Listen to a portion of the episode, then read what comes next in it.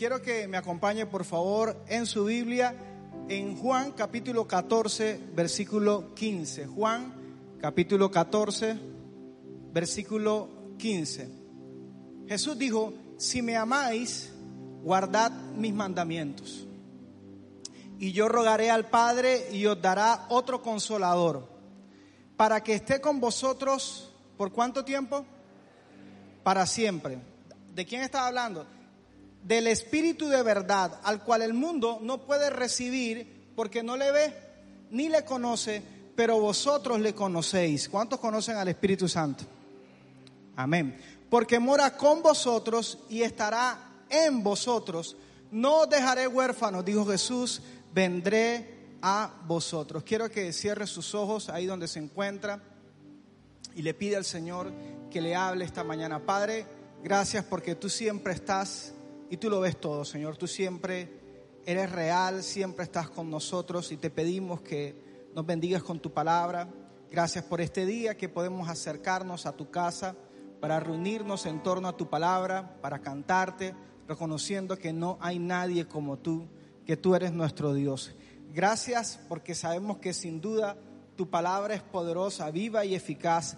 Gracias por los milagros que estás haciendo en medio de nosotros en este instante. Y todo el que cree grita, ¡ah! Y le damos un aplauso bien fuerte al Señor.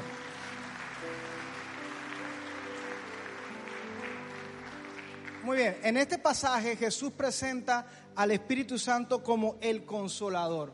Uno de los nombres con los que podemos conocer al Espíritu Santo, con los que Jesús presentó al Espíritu Santo es el consolador. Y esto nos habla de que Dios está enterado que en este mundo, como muy bien lo dice la palabra en otro texto, en este mundo tendréis aflicción, en este mundo vamos a llevar bate hasta en el paladar. Pero antes de que el dolor venga a ti, ya Dios está preparado para consolarte. Ahí cabe un amén. Y por eso Jesús dice, muchachos, quiero que sepan algo, yo no los voy a dejar solo, Dios nunca te ha dejado solo, Dios nunca te va a dejar solo, Él nos ha dejado a quién? Al consolador, al Espíritu Santo. Ahora, si el Espíritu Santo es el consolador, entonces los creyentes, nosotros debemos desarrollar el hábito de ser consolados. Si hay algo que nosotros debemos desarrollar es el hábito de ser consolados, la habilidad de ser consolados. Tú y yo como creyentes, si el Espíritu Santo es el consolador, tenemos que ser gente que está acostumbrada a dejarse consolar por Dios. No ser inconsolables, Ojo que hay gente que endurece su corazón aún delante de Dios, aún al mismo Dios y no se dejan consolar. Ahora, un creyente que se niega a ser consolado por el Espíritu Santo es un creyente que está limitando el plan de Dios en su vida. Porque si Jesús presenta al Espíritu Santo como consolador, es porque Jesús sabe, y el mismo texto dice que nos conviene que tú y yo abramos el, el corazón al consuelo del Espíritu Santo. Ahora imagínate una persona que aunque el Espíritu Santo es el consolador, decide cerrar su corazón y dice, pues yo no me voy a dejar consolar de nada ni de nadie, ni de Dios, está limitando el plan de Dios en su vida. Entonces hoy quiero que aprendamos acerca de la labor del Espíritu Santo como consolador y en qué consiste el consuelo de Dios. Para esto quiero revisar con ustedes Josué capítulo 1, versículo del 1 al 9. Josué capítulo 1, del versículo 1 al 9. Este es el momento en que Moisés muere y Dios le habla a Josué. Este, eh, después de que Moisés muere, dice, aconteciendo, aconteció después de la muerte de Moisés, siervo de Jehová, que Jehová habló a Josué, hijo de Nun, servidor de Moisés, diciendo, mi siervo Moisés ha muerto, ahora pues levántate y pasa este Jordán tú y todo este pueblo a la tierra que yo les doy a los hijos de Israel. Yo os he entregado, como lo había dicho a Moisés, todo lugar que pisare la planta de vuestro pie, desde el desierto y el Líbano hasta el gran río Éufrates. Toda la tierra de los Geteos hasta el gran mar donde se pone el sol será vuestro territorio. Nadie te podrá hacer frente en todos los días de tu vida. Como estuve con Moisés, estaré contigo no te dejaré ni te desampararé. esfuérzate y sé valiente, porque tú repartirás a este pueblo por heredad la tierra de la cual juré a sus padres que le daría a ellos. Solamente esfuérzate y sé muy valiente para cuidar de hacer conforme a toda la ley que mi siervo Moisés te mandó. No te apartes de ella ni a diestra ni a siniestra para que seas prosperado en todas las cosas que emprendas. Nunca se apartará de tu boca este libro de la ley, sino que de día y de noche meditarás en él para que guardes y hagas conforme a todo lo que en él está escrito porque entonces harás prosperar tu camino y todo te saldrá bien. Mira que te mando que te esfuerces y seas valiente, no temas ni desmayes, porque Jehová tu Dios estará contigo en donde quiera que vayas. Wow. Yo no sé ustedes, pero yo amo la voz de Dios. Cuando Dios habla, las demás cosas se apagan, se callan. Entonces, hablemos de las características del consuelo de Dios. El consuelo de Dios inicia escuchando a Dios. La Biblia dice que Dios le habló a Josué.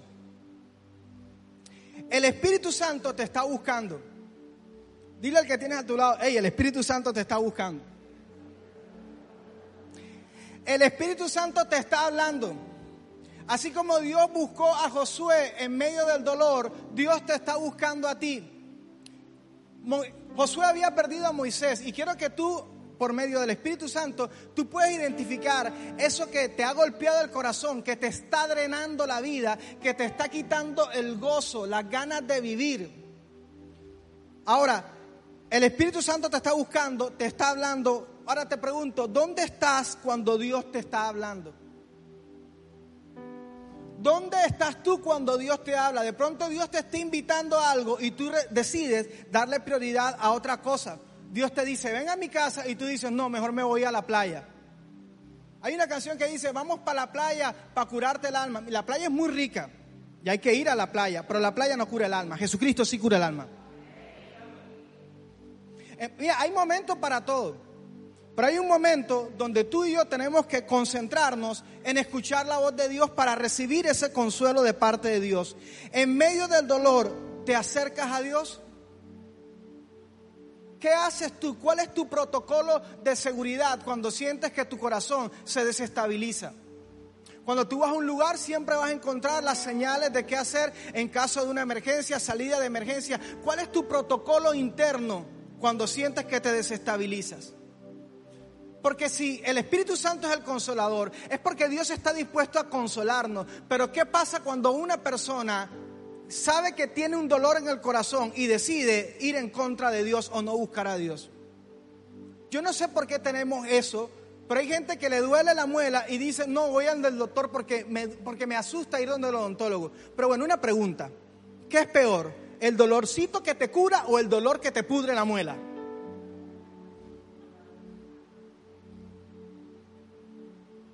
¿Buscas a Dios o haces del dolor una excusa para alejarte de Dios? Hay gente que cuando le golpea el dolor, entonces toman el dolor como una bandera y como una excusa para el pecado. ¿Y por qué te vas a emborrachar? ¿Y por qué dejaste a tu familia? ¿Y por qué hiciste esto? Es porque Dios no existe, porque Dios no, no me ayudó y porque Dios permitió esto malo. Eh, no, no, no, no, no confundas, ¿ah? no confundas, no mezcles las cosas. El dolor no es una excusa para el pecado. Amén. José, en la Biblia, otro personaje de la Biblia, José sufrió muchísimo. Sin embargo, no usó el sufrimiento o el dolor que había vivido como excusa para rendirse delante del pecado.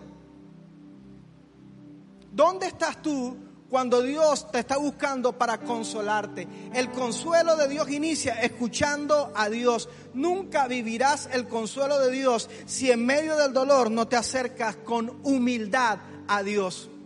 Cuando uno va donde el doctor, uno tiene que ir con humildad. Y el doctor te dice, quítese la ropa. Y tú no le decías al doctor, pues no. Y si el doctor te dice, hay que operarte, ¿sabes qué tiene que decir? Hay que operar. Y si el doctor dice algo, ¿sabes qué haces tú? Te humillas delante de ese concepto. Has ido al mecánico porque se te dañó el carro. De las experiencias de más fe que tiene que tener uno. ¿ah? Porque uno no tiene, yo, yo, mi papá sabía muchísimo, pero ya mi papá no está y yo, eso sí, decepcioné a mi papá. Yo de carro no sé nada, de cosas lo sé prender y manejar. Pero cuando se daña el carro y yo llevo de un mecánico, eso es un acto de fe. ¿Cómo sé yo que el tipo no me está diciendo que la balinera del Simicuiki y te dice la balinera del Simicuiki y tú dices, eso existe. Y tú, Google, balinera del Simicuiki, ¿qué es eso? Oye, si a un mecánico tú te lo humillas y te sometes, si a un odontólogo, a un doctor, a un abogado, a un arquitecto, ¿cuánto más a Dios debemos humillarnos y decirle, Señor, en medio de mi dolor, en medio de esta circunstancia, me humillo a recibir tu consuelo. ¿Qué tal un Josué diciéndole a Dios que va, que va, que viene aquí a hablar? Váyase de aquí. El consuelo de Dios, número dos, te libera de la esclavitud de buscar culpables.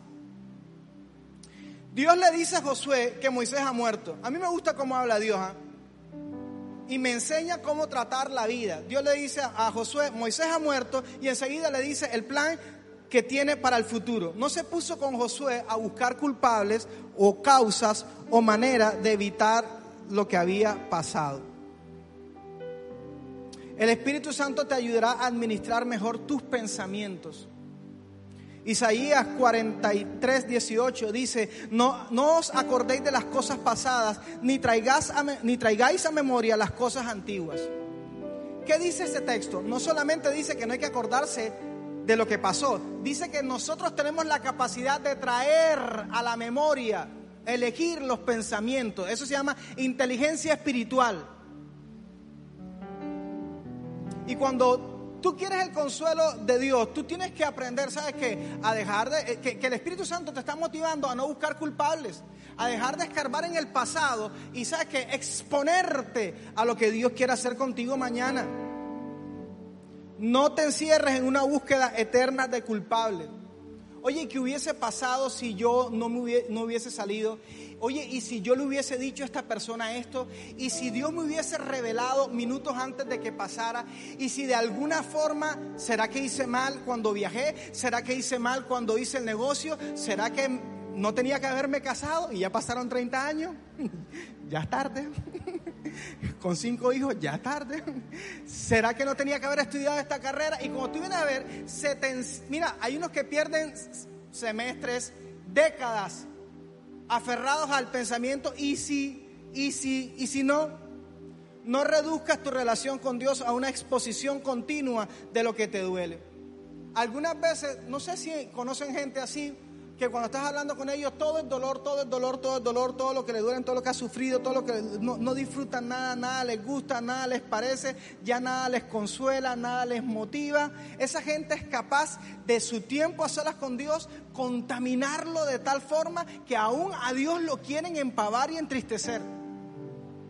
Y mira, y dicen, pasé dos horas orando, pero las dos horas se pasaron diciéndole a Dios lo que le dolía.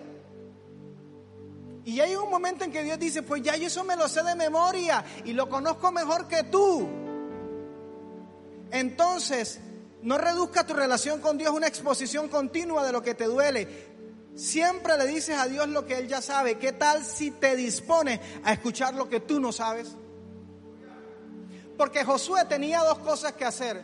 O se enfocaba en que Moisés había muerto o escuchaba a Dios que le hablaba de algo más allá de eso. Y tú y yo podemos vivir de dos formas. Enfocándonos en lo que ya pasó. Lo que pasó, pasó, dijo Daddy Yankee capítulo 3. O enfocarnos en lo que Dios tiene para nosotros. O escucharla. Y en eso consiste el consuelo de Dios. Número 3, el consuelo de Dios te aclara tu futuro. Enseguida Dios le dice a Josué los planes que tiene con él. Como Dios no se encierra en ese juego de, de buscar culpables, o de hacer un, una búsqueda en el pasado, siéntate ahí, vamos a revisar para ver si tu antepasado tiene la, la, culpa, quién fue el que trajo la maldición, en qué momento cayó la brujería o algo por el estilo. Como Dios no cae en ese juego mental de buscar culpables, enseguida lo proyecta hacia el futuro. El consuelo de Dios te aclara tu futuro y enseguida Dios le dice a Josué los planes que tiene con él. El Espíritu Santo vendrá a recordarte todo lo que Dios te ha concedido. Primera carta a los Corintios capítulo 2 versículo 12 dice, y nosotros no hemos recibido el espíritu del mundo, sino el espíritu que proviene de Dios. ¿Para qué? Para que sepamos lo que Dios qué. Para, para que sepamos lo que Dios qué. Para que sepamos lo que Dios qué nos ha concedido. Mira, quizás has perdido mucho, pero no has perdido a Dios. Quizá, es verdad, has perdido mucho, pero no has perdido a Dios. Y cuando tú estás en tu mente y el enemigo quiere recordarte todo lo que has perdido, todo lo que te falta, dile, si es verdad, he perdido esto, he perdido esto, he perdido esto, me falta esto, me falta esto, me falta esto, pero también es verdad que tengo a Dios. Yo tengo a Dios. Y bendito el momento de tu vida en que te quedes solamente con Dios. Bendito el día en que se acaben todas las garantías y todas las cosas que te daban seguridad. Bendito el instante que cuando tú hagas un inventario de tu vida, nadie te pueda salvar y el único que te quede sea Jesucristo. Ese va a ser el mejor instante de tu vida. El plan de Dios te saca de la cabeza que eres un inútil. ¿Cómo habla Dios? La voz de Dios es una cosa maravillosa. Dios le habla a Josué y le dice, papi, deja de pensar que tú eres un inútil. Tú sí sirves. Te voy a usar para algo grande. Prepárate. Y Dios hoy te dice, tú no eres ningún inútil. No sigas aceptando ese pensamiento de que tú no sirves para nada. El plan de Dios sana tu autoestima no una operación o un viaje o un préstamo o un dinero retenido va a sanar tu autoestima. Es el plan de Dios. Es el Espíritu Santo quien sana nuestra autoestima y nos llena de dignidad. ¿Tú sabes por qué nos dejamos pisotear de la gente y de las circunstancias? Porque nos olvidamos el precio que Cristo pagó por nosotros. El precio que Cristo pagó por ti y por mí es tan grande que nada ni nadie lo puede superar. Nada ni nadie en el universo, en el combo de la galaxia, nadie puede decir, pues yo pago más o yo tengo más y lo pongo sobre la mesa, nadie. Y cuando tú te conectas con Dios, tú no vas a dejar que nadie te ningunee, que nadie te pisotee o que la circunstancia te diga que tú no vales nada cuando tú sabes que tú, que tú, el valor tuyo es la sangre preciosa del unigénito Hijo de Dios.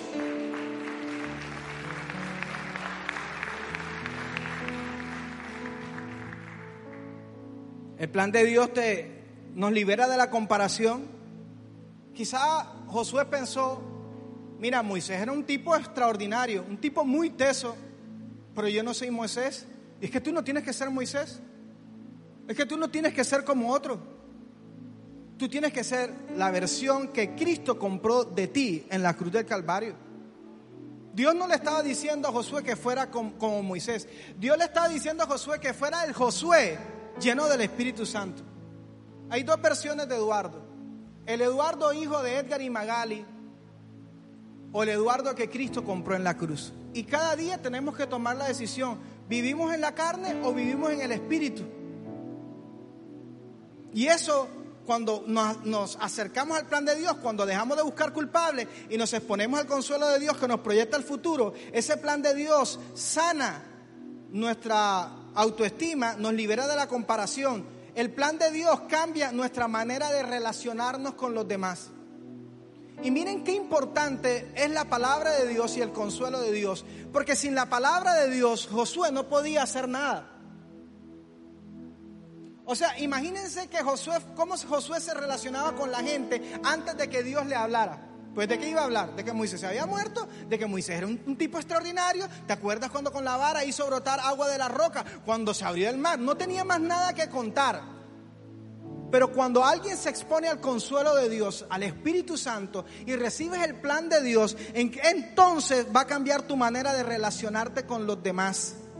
Pasas de solo ser busca, buscar, ser servido, a servir, como le enseñó Jesús, Pasas de ser víctima a ser un instrumento de Dios. El consuelo de Dios es para recordarte que sí puedes soñar con cosas grandes. Cuando tú tengas un pensamiento que te dice, deja de, buscar el, culpable, cuando tengas un pensamiento que te revela grandes planes, Esa es la voz del Espíritu Santo. No lo calles, no endurezcas tu corazón. El Dios te está buscando y te está hablando. El consuelo de Dios es para recordarte que sí puedes soñar con cosas grandes. Mis amigos, sí, sí, sí puedes soñar con cosas grandes. Mírame, mírame por favor. Sí puedes soñar con cosas grandes, no más o menos, con cosas grandísimas. Dios le recuerda a Josué que su plan es muy grande y por eso en ese pasaje le, le dice toda la tierra que tiene por conquistar. Dios te trajo aquí, no para el más o menos, para el, peor es nada. Dios te trajo para cosas tan grandes que Dios sabe que en ninguna otra parte del mundo podrías encontrarlas. El Espíritu Santo viene a ayudarte a pelear con el pensamiento miserable de ya no voy a esperar nada de la vida. Con ese pensamiento miserable de lo mejor ya pasó, solo puedo conformarme con esto. Tú sabes que un creyente se caracteriza, se debe caracterizar por ser alguien con altas expectativas.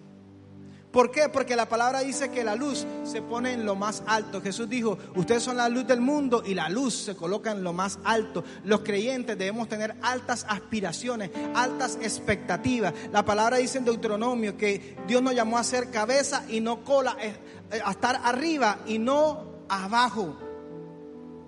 Así que tienes que sacudirte de ese pensamiento que te dice que ya pasó tu tiempo, de que ya tú no estás para eso.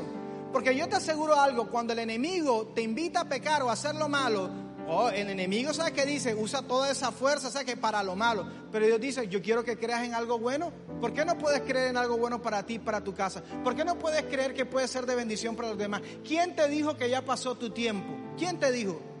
De eso va el consuelo de Dios. El consuelo de Dios te enfoca y te libera de la distracción.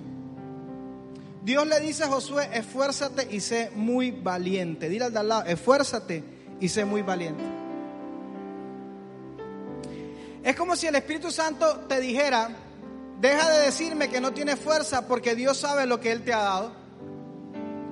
Imagínate que tu hijo te dice, papi, es que yo no estudio porque es que no tengo con qué estudiar. Tú le dices, ok, ¿y esa mesa? ¿Y ese cuaderno? ¿Y ese lapicero? ¿Y ese computador? ¿Y el internet? ¿Para qué es? Ay, no lo había visto, no lo había visto.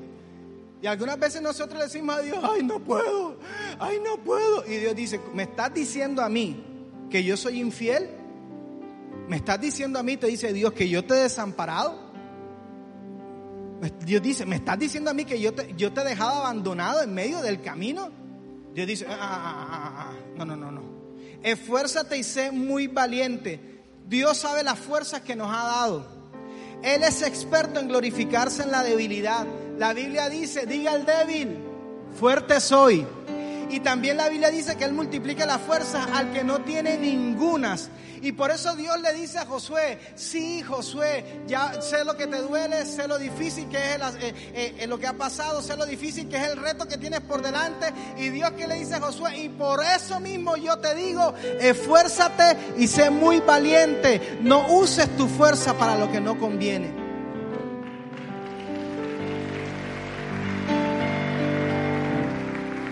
No uses tu fuerza para lo que no conviene. Hay unos que no se han dado cuenta que el enemigo ha estado utilizándote, le ha servido a las tinieblas. Cuando haces lo que no es justo, cuando haces lo que va en contra de la palabra, estás utilizando tu fuerza, tu creatividad para lo malo. Y por eso Dios le dice a Josué, a mí no me vengas a decir que tú no tienes nada bueno que dar. Esfuérzate, le dice Dios, y sé muy valiente. Y te aseguro que el día que tú te decidas correr en el plan de Dios, vas a encontrar las fuerzas de Dios para ejecutar ese plan. El consuelo de Dios te devuelve a la palabra de Dios.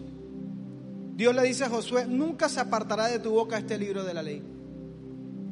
Eso significa que el creyente debe aprenderse la Biblia. Amén. El creyente debe aprenderse la Biblia. Hay gente que se ve tres veces Betty la Fea. Yo no sé si ustedes saben, en Netflix, Betty la Fea no deja de ser de los 10 recomendados. Y tú dices, pero ¿quién es el que todavía no supera a Betty la Fea? Y se la ven y se la ven y se aprenden los diálogos y todo el asunto. Pues sabes que tú y yo no fuimos llamados a aprendernos Betty la Fea, ni ninguna otra canción, ni ninguna otra cosa. Pero sí fuimos llamados a no soltar la palabra de Dios. Esto significa, esto significa que el creyente debe recitar la Biblia constantemente. Esto significa que el creyente todo lo debe responder con la Biblia. Escrito está. Y qué bueno que tu hijo te pregunte algo y tú le digas, escrito está. Papi, pero ¿por qué escrito está? Pero ¿por qué la gente dice que escrito está? Y que tu hijo crezca sabiendo, mira, algo lo que dice el político, algo lo que dice la gente, algo lo que dice el abuelo o el tío, pero yo sé que la Biblia dice eso. ¿Y quién te lo enseñó a ti? Mi papá y mi mamá. Tú eres la primera Biblia de tus hijos.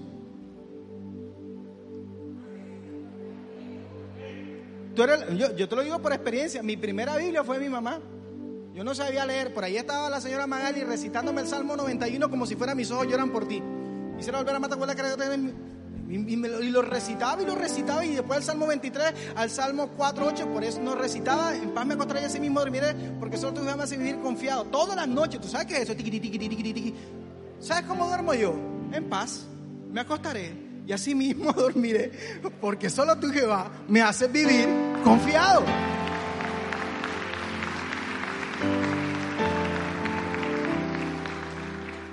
El Espíritu Santo te dice, estudia mi palabra.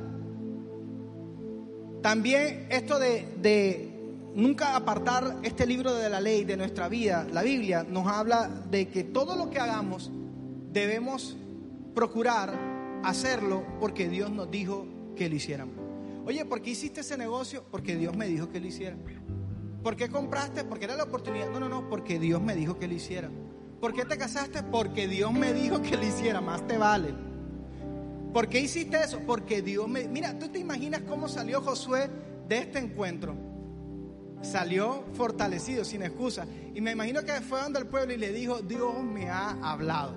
Y sé lo que Dios quiere que haga. Entonces, Josué es un personaje reconocido por haber vencido a más de 31 reyes, tuvo unas victorias impresionantes, pero esta es una batalla invisible, una guerra invisible que Josué vivió.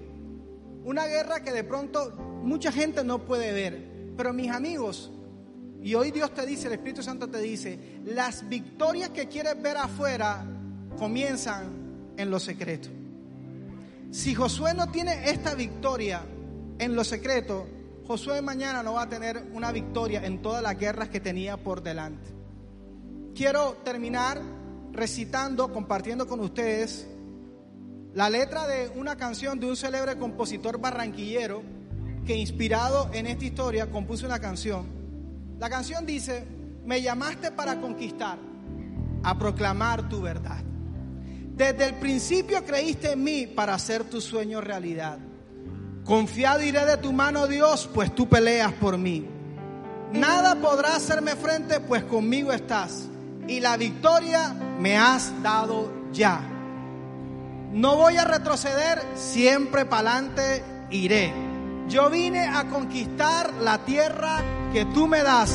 Y como Josué, nunca me faltará la fe. Y como Josué, tu palabra yo guardaré. Y como Josué, corazón de siervo tendré me llamaste a conquistar.